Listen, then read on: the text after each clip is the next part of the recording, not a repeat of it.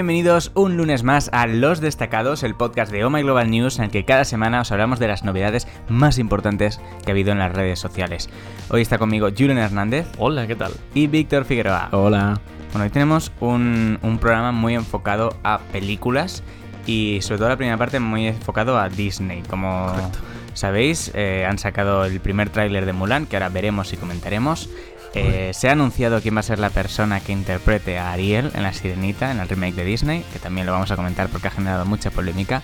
Y después, eh, tirando un poco de- del hilo por aquí, vamos a comentar películas, ¿no? ¿Pero qué tipo de películas? Vamos a echar la vista atrás para comentar alguna de las películas también de Disney que la gente no ha visto. Son seis películas, luego os Vale. cuento. Chan, chan, chan, chan. Es menos típicas. Bueno, pues empezamos. Primero, el tráiler de Mulan. Vamos a verlo. Quiet, composed,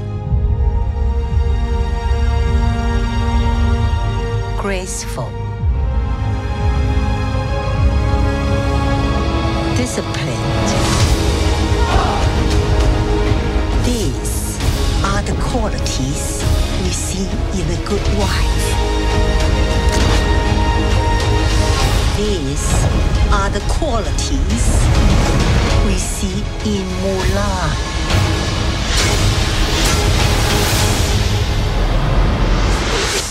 Bueno, pues este es el tráiler de Mulan que también ha generado un poquito de controversia porque ya había rumores sobre ello, pero ahora parece ser que se confirma. Es una historia un poquito distinta a la que habíamos visto en, en la película de animación de Disney, ¿no? Porque primero no está Mushu, no está tampoco el personaje del Qué grillo. de Mushu, eh. No puede Joder. ser que esté luego. O sea, se ha asegurado que Está no. sí, o sea, por, por Puede ser. sorpresa puede estar, ¿no? Puede estar, pero es poco probable porque... Lo han hecho bastante más realista. Sí, tampoco hay música, por ejemplo, o sea, música, no hay canciones, las canciones originales de la película de Mulan de Disney no están en esta película. Y eh, todo indica que es, es- eso, es una versión un poquito más realista con respecto a la cultura china, que también se agradece en cierto modo, ¿no? Porque Disney siempre, siempre ha tenido mucha... Más respetuosa. Sí, más respetuosa, correcto. Siempre ha tenido mucha polémica con que todo va enfocado a personajes blancos y ahora poco a poco están empezando a hacer un, un contenido un poquito más diverso, ¿no? Y yo creo que dentro de, de esta iniciativa pues han decidido ser un poquito más respetuosos con la cultura china y parece ser que, que la película esta de Mulan lo que está es mucho más basada en el poema, en el poema que se llama La balada de Mulan, que es el poema en el que Ah. se basó la original pero que obviamente en la película de animación pues se cambió para darle un toque mucho más infantil, ¿no? Parece ser que esta vez va a ser mucho más eh, basada en el poema y respetuosa con la cultura china. No está mucho. Respecto a lo de Mushu, o sea, evidentemente si lo quieren hacer realista, pues seguramente no habrá un dragón, pero yo sí que creo que en algún momento de la película Habrá hagan referencia, referencia. o aparezca pintado en una pared o tengan una estatua de, de un dragón y le hable a Mushu.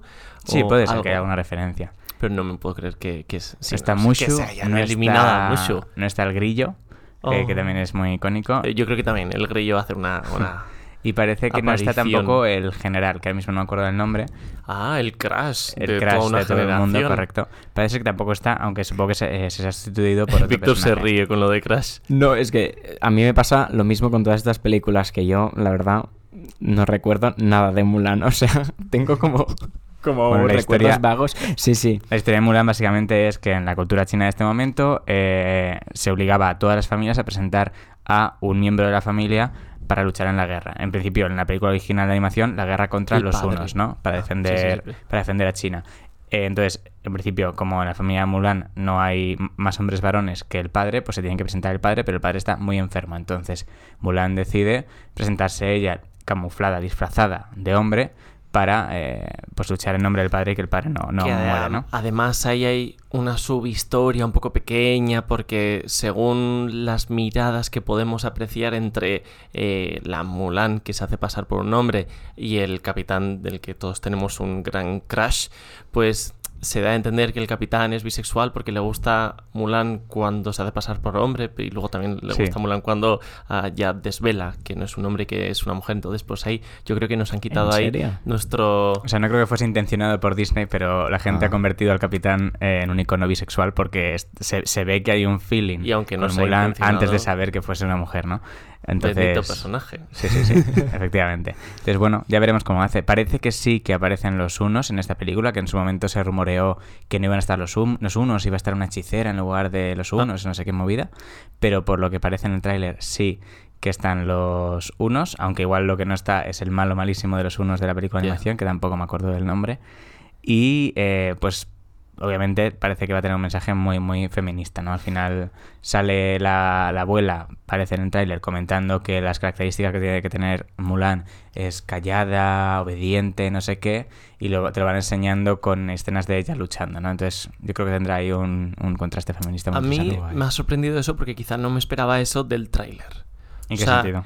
En el sentido de que absolutamente todo el tráiler está enfocado a que la familia debe dar a Mulan en casamiento a otra familia para que se case con un hombre y o sea sí que es cierto que en la película original eso sucede y sí que es cierto que eso sigue sucediendo hoy, hoy en día en muchísimos países y es, es un problema muy muy grave pero no me parece que quizá el primer, el primer tráiler debería ir enfocado absolutamente todo respecto a eso. O sea, yo sí que creo que que evidentemente Mulan va a romper esas, esas reglas y es una mujer súper empoderada o la vamos a ver empoderada al- eh, hacia la mitad o final de la película, pero no creo que el tráiler debería haber ido sobre eso. Bueno. Creo que todos queríamos un poco más de, de aventuras y un poco más de uno y un poco más de cómo es el entrenamiento y qué, qué- qué está pasando. Hay mucha controversia de esta peli porque, por ejemplo, otras cosas icónicas de la película es la escena en la que Mulan se corta el pelo con la espada. Ahí sí. Y en esta, en esta película parece que no se corta el pelo, que lleva el pelo guardado debajo de un casco. Entonces, no sé, bueno, ya veremos. De todas formas, yo sí que creo que esta es una de las películas de estas remake que está haciendo Disney ahora. Creo que es una de las que va a pasar un poquito más de largo, como pudo ser. Sí. Sí, sí, sí. O sea, al final, las que más cala en la gente son las que son más fieles a las originales con la parte musical. Por ejemplo, La Bella y la Bestia, Ah. Aladdin, El Rey León ahora saldrá. La del el libro de la selva, que no tenía parte musical. Esta, la de la Cenicienta. Yo creo que son algunas que van a pasar un poco más de, de largo, como fueron esas. Y yo creo que esta es una de ellas. Pero igual al ser feminista, una de las primeras que ser, hizo y ojalá. Disney. Ojalá, ojalá sí. Bueno, no sé. ya que veremos. me gusta tanto Mulan Es que tengo unas ganas de ver esta película. Aún así, seguramente sí que yo creo que habrá alguna referencia musical. Por ejemplo, en el libro de la selva no había canciones, pero hay Pero dos había, momentos donde sí. hacen como un pequeño Sí. guiño a las canciones, ¿no? Entonces, supongo que sí que habrá guiños a la película de animación original, pero bueno, es una historia un poco más adulta, por lo Sí, menos. ¿verdad? Eso estaba pensando que quizá mientras que estábamos viendo el tráiler, eh, es eso, lo que has dicho tú, es más adulta. O sea, cuando vimos el tráiler de Aladdin, Aladdin sé que es una película apta para todas las familias y yo sé que me imagino los padres y los ma- las madres llevando a, a sus hijos e hijas al cine. Pero quizá en Mulan... Sí, no sé. en esta no tanto, desde luego. Igual han querido venderla así. Sí, ¿no? igual ¿no? es tanto. Por lo que tú decías, que igual lo que nos han mostrado en el tráiler no es lo que va a ser realmente, pero quieren también captar ese público más adulto. Sí, y Sí, que quizá ser. quieren hacer una ruptura y explicar que los remakes pueden hacerlos mm, diferente, que no hay que respetar al 100% lo que se hizo al principio porque puede que haya cosas que no son correctas o puede que, Mm. que haya que abrir paso a otras ideas nuevas. No, desde luego, sí, la línea desde luego es eso, más respetuosa, ¿no? Es más fiel a la- al poema original Claro, y también un poco más fiel a la cultura china, ¿no? Al final el poner el dragón tal es un poco casi estereotipar y un poco cómico, ¿no? Que han decidido quitarlo. O sea, a mí la línea me parece bien, pero creo que no va a tener tanto éxito, éxito como hubiese tenido si hubiese sido un remake más fiel, ¿no? Porque al final juegas con la nostalgia, que es lo que están haciendo con todas las demás. Ya. Pero igual el hecho de que no sea tan fiel, vas a ver una película, o sea, quiero decir, no es lo mismo hacer un remake de Toy Story em, o no, de otras películas que ya tienen, que están creadas por Disney y que la historia la construido Disney desde cero, que una película que viene de una historia que tiene una base real, que igual puedes como recuperar esa base y hacer Todas una película de totalmente nueva. Están basadas en, en otras historias anteriores, ¿eh? La Bella y la Sí. Bestia es una historia francesa anterior, Aladdin es del libro de las mil y una noches, o sea, toda- prácticamente todas las historias que cuenta Disney están basadas en relatos anteriores. Pero claro, ellos le dan el toque que al final ha quedado en la nostalgia colectiva de todo el mundo, ¿no? Pero bueno, ya veremos cómo se desarrolla Yo esta tengo película. muchas ganas. Sí, la película la dirige Nicky Caro, eh, que ha hecho otras cosas como La Casa de la Esperanza y McFarland, y sale el 27 de marzo de 2020. Joder. Que en vale, realidad vale. no, no, o sea, no queda tanto. Yo no pensaba, no me esperaba el tráiler. O sea, ¿No? salió como de repente, nadie se esperaba el tráiler. Y fue Ya. como, "Oh, qué guay. Y también, esta semana pasada, se ha Uh. anunciado quién va a ser la actriz que interprete a La Sirenita. La actriz se llama Halle Bailey, es cantante y es maravillosa. O sea, eh, me encanta. Ha habido mucha, mucha controversia en redes sociales estos días porque eh, la, chica es negra. Y, y a la gente no le parece bien, no le ha parecido bien que eh, La Sirenita, que es un papel que la película de animación original era una chica blanca y pelirroja, lo interpreta ahora una persona de color, ¿no? Con, el- con, con pelo rizado, o sea, na- nada tiene que ver físicamente con la sirenita original. Ahora bien, a mí me parece una fantasía. Eh, sí, eh, cubrimos la noticia en la página web de omegalobalnews.com. Escribió un artículo maravilloso Paloma Gil eh, explicando pues que esta noticia ha tenido ataques racistas hacia esta actriz, pues por ser elegida para interpretar a Ariel. Y es que, pues, medio Twitter se ha levantado en contra de, de esta noticia. Y mucha gente, o sea, gente que, que, que nosotros seguimos. Sí, y que nos ha sorprendido porque al final la manera en la que explicaban las cosas intentaban racionalizarlo, pero en- era una- un racismo interiorizado súper heavy. O sea, lo comparaban, por ejemplo, con eh, eh, otros eh, actores y actrices de Disney, de películas de remakes, eh, decían que, que había sido como muy acertado cómo han elegido otros papeles y en este de repente como que se, le- se ha ido la pinza, ¿no?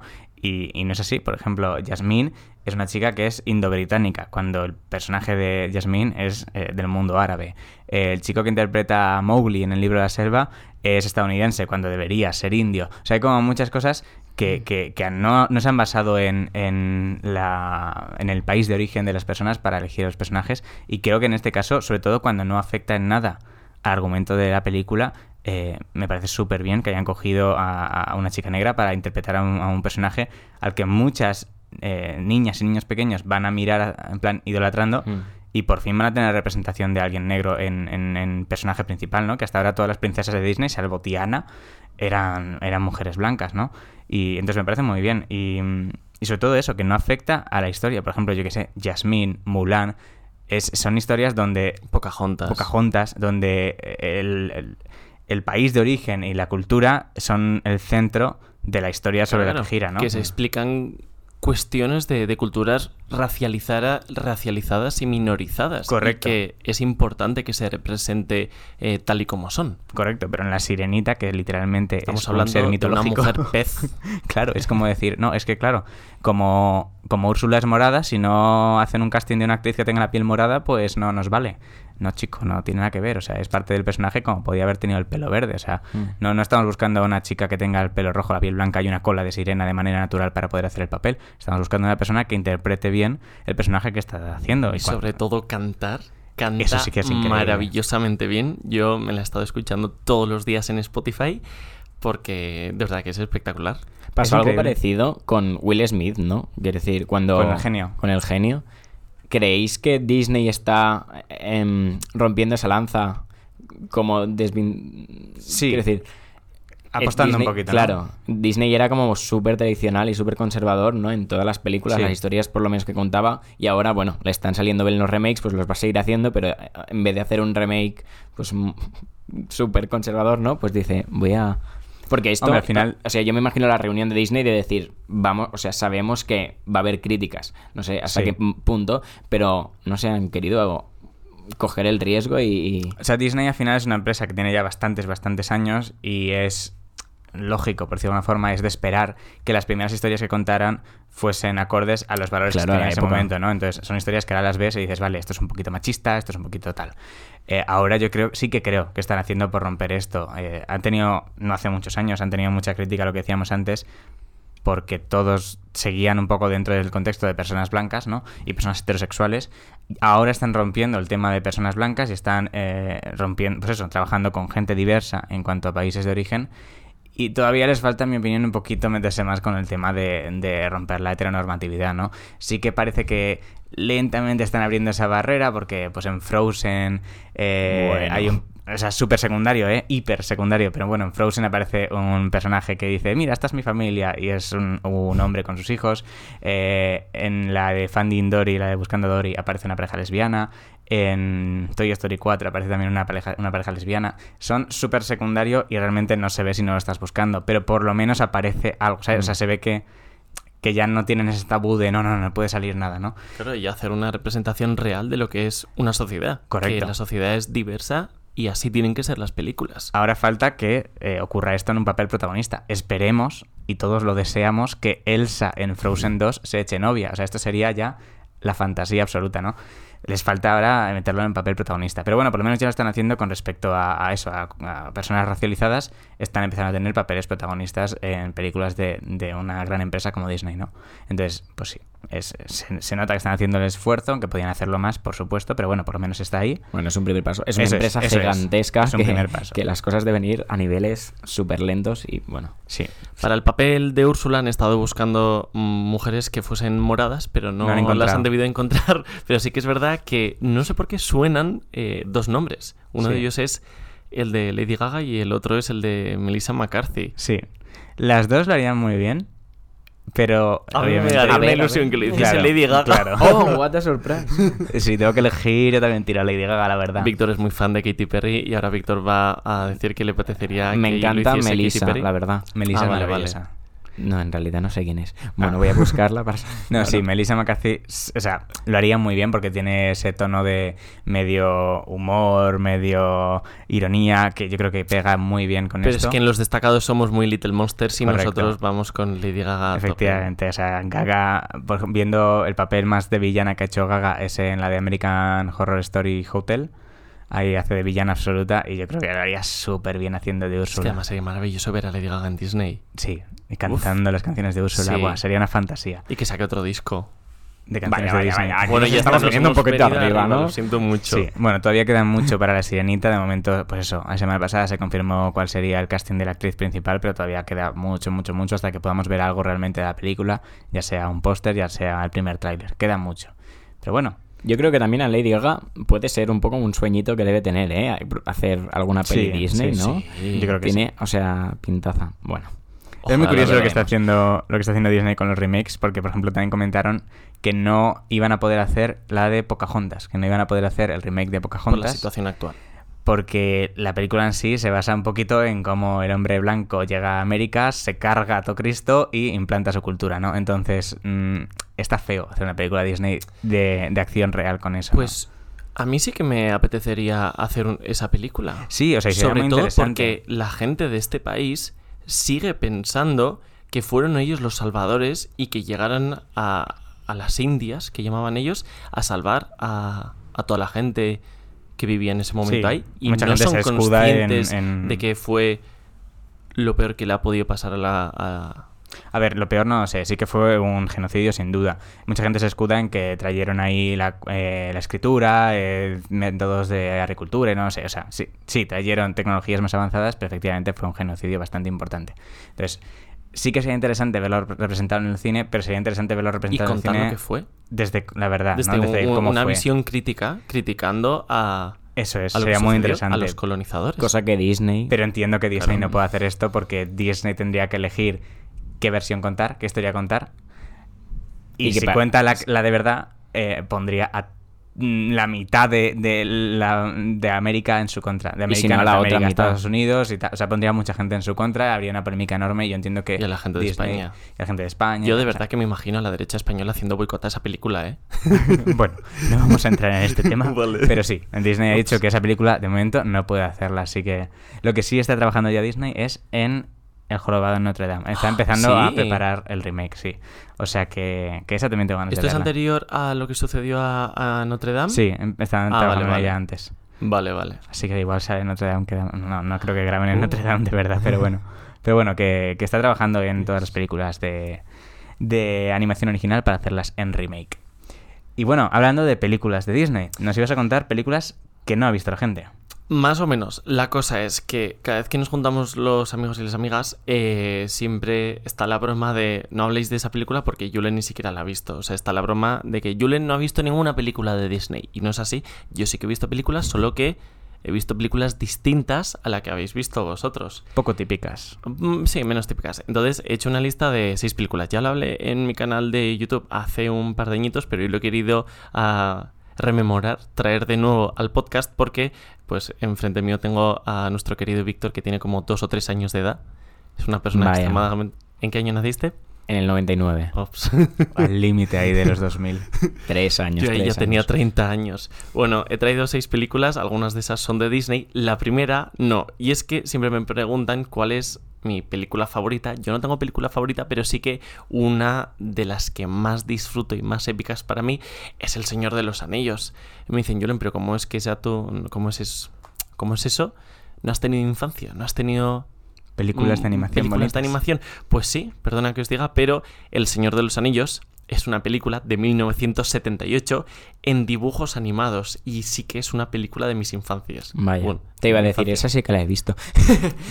Creo que esta no. Pues es una película eh, muy curiosa, con una técnica bastante especial, donde primero actuaban actores, eh, gente de verdad, y luego encima lo dibujaban. La banda sonora es maravillosa y os quiero poner una parte para que, eh, bueno, la gente de, que nos esté escuchando el podcast lo pueda escuchar y vosotros dos lo podáis ver y opinar a ver qué os parece. Es esto. Entra en la mejor aventura de la literatura fantástica. El Señor de los Anillos, el gran clásico animado basado en la popular obra de Tolkien. Ya a la qué os venta. parece? Qué fuerte, ¿eh? Qué fuerte. ¿Qué os parece? Esto Pues es del 79. La animación no está mal, ¿eh? Es súper em, Blancanieves los siete enanitos. Es Es como una, el mismo es una estilo. película muy oscura que da muchísimo miedo y hay dos o tres partes de verdad que yo de peque sufría. Así ha salido. Vaya. ¿Pero qué os ha parecido? Contadme. No está guay, la verdad. Me ha gustado la animación. Había momentos cuando estaba blandiendo como una pequeña espada eh, Sí. Sam o Frodo que, que realmente estaba muy currado el movimiento de la espada. Me ha gustado. Pero bueno, es una película que se nota que es del 78, se nota que es antigua. La cara de Omai, si la pudieseis ver mientras miraba el tráiler. Pero sí que eh, creo que está en inglés en YouTube y si no, pues la podréis alquilar en alguna plataforma, quizá, eso no lo sé. Pero sí que es una película que merece la pena ver. Sobre todo porque em, en algunas cosas es muy fiel a los libros, en otra eh, las películas modernas que hemos visto nosotros se parecen mucho a, a la película de animación y en otras no. Entonces sí que es muy curioso y ojalá la podéis, mm, la podáis ver algún- alguna vez y nos contéis vuestra opinión. Ya está a la venta en DVD. No, Ya está en la no. VHS, en VHS, perdón, perdón. Desde el 79. Quizá, quizá está en DVD también. La siguiente película de la que os quiero hablar es una película de Disney y no la ha visto nadie. Todavía os juro que no he encontrado a nadie que la ha visto. Es la única persona de... Es A la ver. película que peor le salió a Disney porque solo la viste tú. Pues puede ser que el, ul- que el único VHS en español la haya comprado yo, la verdad. A ver. Es de 1980 y se llama El último vuelo del arca de Noé. Wow, suena apasionante. suena a que lo quiero ver. Os pongo el tráiler. Noé Dugan, el perdedor, en otra de sus famosas fugas. ¿En qué lío me he metido, maldita sea? No se hable así delante de la señora. Oye, mocoso, no me digas cómo tengo que hablar. El último vuelo del arca de Noé. La película es, bueno, es, es- el señor es un perdedor y lo- le obligan a llevar un avión con animales y no sé qué más mercancía a no sé qué isla, donde también va una mujer que debe ser eh, cristiana y ayuda en alguna comunidad y se cuelan entre los animales pues dos, dos retoños, yo qué sé, dos niños de un niño y una niña de 8, 10, 12 años como mucho. La cosa es que eh, volando por el Pacífico pierden el combustible, tienen que hacer un aterrizaje forzoso en una isla donde, por casualidad, hay dos señores japoneses que todavía creen que están en la Segunda Guerra Mundial porque nadie les ha dicho que la Segunda Guerra Mundial ya terminó. ¿Qué os Esta peli el es tu infancia, ¿no? Porque Esto es de encanta. Disney, ¿eh? Qué fuerte. Es como la típica película de sábado por la tarde que nadie quiere ver, pero lo pones en la tele por hacer tiempo. Es O que sea, es maravilloso. Horrible, horrible, Las horrible. pelis de, de- del canal 8 de Madrid. Esas películas así como súper antiguas. Terrible. O sea, es súper curioso Pero que cómo- será muy divertida, ¿eh? No te juzgamos. es. Es muy emocionante y sobre todo he parado el tráiler en un momento muy Para, muy para bueno, no desvelarnos nada. Sí, sí, porque Sí. En, en antaño, en los trailers, a enseñaban decir, toda la Que es película. súper curioso cómo está hecho el tráiler con la voz en off que va presentando Horrible. todo lo que está pasando. Es como, lo estoy bueno, viendo, pues gracias. resulta que convierten el- los destrozos del avión en un barco, por eso se llama el último vuelo del arca de Noé, donde se llevan a los animales y pues huyen en barco y hay un tiburón y se muere una... Bueno, es... ¡Buah! No me acordaba de eso. Suena apasionante. No me acordaba de eso eh, de pequeño. En una de las únicas películas que lloraba era en esta porque la vaca se marea y se pone muy muy enferma y tienen que sacrificar a la vaca, a la vaca. Y la sacrifican con una pistola y Y luego se la comen.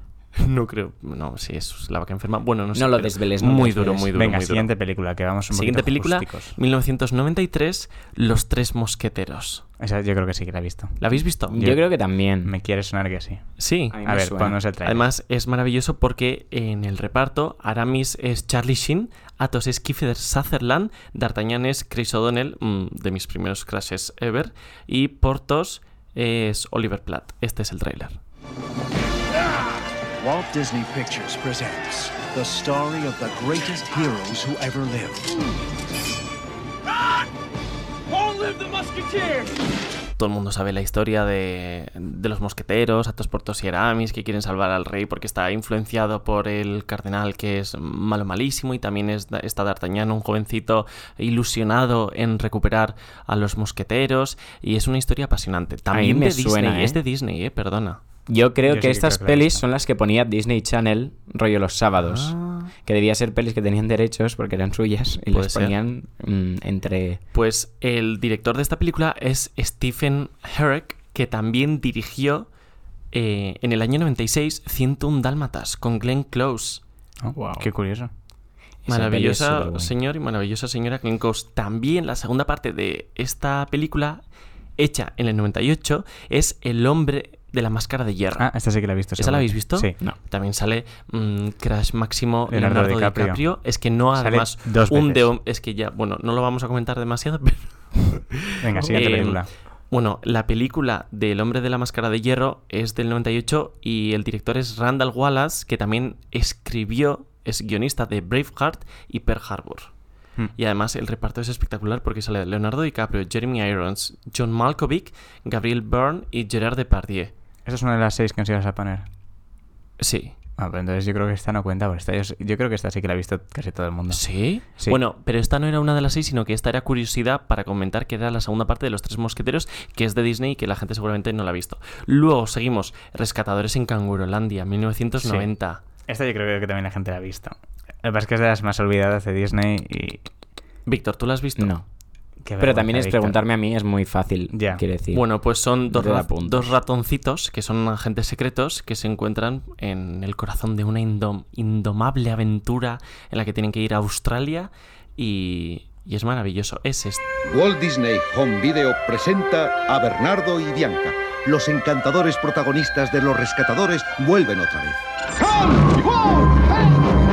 Y ahora nuestros pequeños héroes despegan hacia su más grande aventura. Hay una cosa muy curiosa de, de esta película y es que, eh, además apareció en el tráiler, eh, alguien de, de los animadores coló en un fotograma en una ventana cuando están, están como en un carro o algo así. eh, en, una ventana hay una mujer desnuda. ¿Cómo? Una fotografía, no es animación, es una fotografía de una, ¿Una mujer desnuda. fotografía? Sí, y... ¿Pero eso es real o es una No, leyenda? No, no, esto es real y puedes buscarlo. Y bueno, se, se ha usado mucho todo esto. Hay como un. Como un.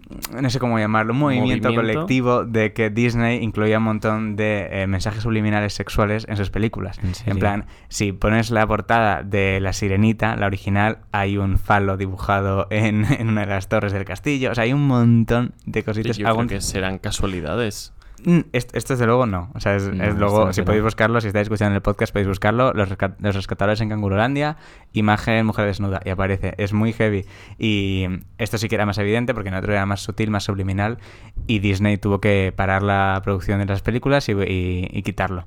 Eh, porque, porque era literalmente una mujer desnuda. en, en, En un fotograma. Sí, en un fotograma. O sea, había que saber que estaba ahí, ¿no? Pero vamos, muy, muy interesante. Algún día hablaremos de, las, de los mensajes subliminales que hay en las películas de Disney Madre mía. originales. Qué fuerte. Y para terminar, la última película, eh, voy a decir el título en vasco porque yo lo veía en vasco y ahora os lo cuento en castellano. La, pel- la película es Locomotora Chiquilla. Chiti chiti bang bang. Chiti chiti bang bang. No, locomotora debe ser tren, ¿no? Sí. Ay, pues hay una película también, Chiti chiti bang bang, que es maravillosa. Pero bueno, ¿cuál es la Vale, locomotora eh, chiquilla? en castellano sería La Pequeña Locomotora y en inglés será eh, The Little Engine That Could. Es la pequeña locomotora que, que podía. could. Que That podía. could, que podía. Ah, O sea, el cuento oficial en el que se basa esta película eh, es un cuento americano de la década de los 30, aunque años antes ya se podían leer historias parecidas y fragmentos en otras pu- publicaciones también fuera de los Estados Unidos. Es una pequeña locomotora a la que nadie le hace caso y el resto de trenes se ríen de ella. No sabemos si es eh, hombre o mujer la locomotora, pero el resto se ríen Ay, de ella por ser eso. una locomotora muy pequeña. Pero resulta que en un momento eh, una locomotora más grande que tenía que transportar regalos de un punto X a un punto Y eh, se pone enferma. Entonces no hay locomotoras libres que hagan ese transporte por una montaña muy peligrosa, muy peligrosa. Y esta locomotora se, se ofrece voluntaria, lo hace, pero en el camino tiene algún problema porque la malvada montaña llena de nieve eh, derrumba la nieve y cubre a la locomotora de nieve. Y en ese momento sucede esto. Es la historia de Rudolf. The book every child loves to read over and over again now comes to life in a new animated home video. The Little Engine That Could. Bueno, maravillosa película que se usaba eh, antes incluso de que sacasen la, la película de dibujos animados, pues para co- contar a los niños el cuento de que, de que hay que ser optimistas, de que todo con trabajo se puede, se puede conseguir. Y, y la película muestra eso. Y cada vez que tenía un examen o cualquier cosa, pues mi padre, mi madre me decía, venga Julen, haz de esto, haz de esto, Lord Sacket, Lord Sacket. Esta sí ¿Quién que no la he más? visto yo. No, yo tampoco. ¿Ves? Ni siquiera sabía que existía. No, esta sí que no es de Disney, pero eh, Disney creo que sí que sacó unos años después una, una adaptación de esto. Y sí que hay un cuento eh, de la pequeña locomotora que podía de, de Disney. Así que estos serían, estas serían las películas que nadie ha visto. Y Yo de esto me quedo con las voces en off de los trailers. Qué heavy, no me acordaba Sí, de eso. malísimo. O sea, yo me acuerdo que antes de todos los mm, DVDs que había, siempre había los trailers estos con el señor que decía, ya en DVD. Sí, Las es, es apasionantes hacían los aventuras antes. del podcast de los Ay, Dios destacados. Bueno, pues esto ha sido todo por hoy en el episodio. Podéis dejarnos vuestros comentarios en redes sociales, en la web o eh, a través de Anchor con mensajes en audio que podemos incluir en los Contadnos si habéis visto alguna de Eso es. estas películas o en el caso de que las veáis cuando escuchéis este podcast. No le deis la, satisfacción, de verdad. O Sí, sí, no. sí, vedlas, vedlas. Y no os olvidéis de suscribiros al podcast para no perderos ningún episodio. Importante, sí. Yo soy Joaquín, muchas gracias Julen, muchas gracias. Víctor y nos escuchamos en el siguiente episodio. Hasta luego.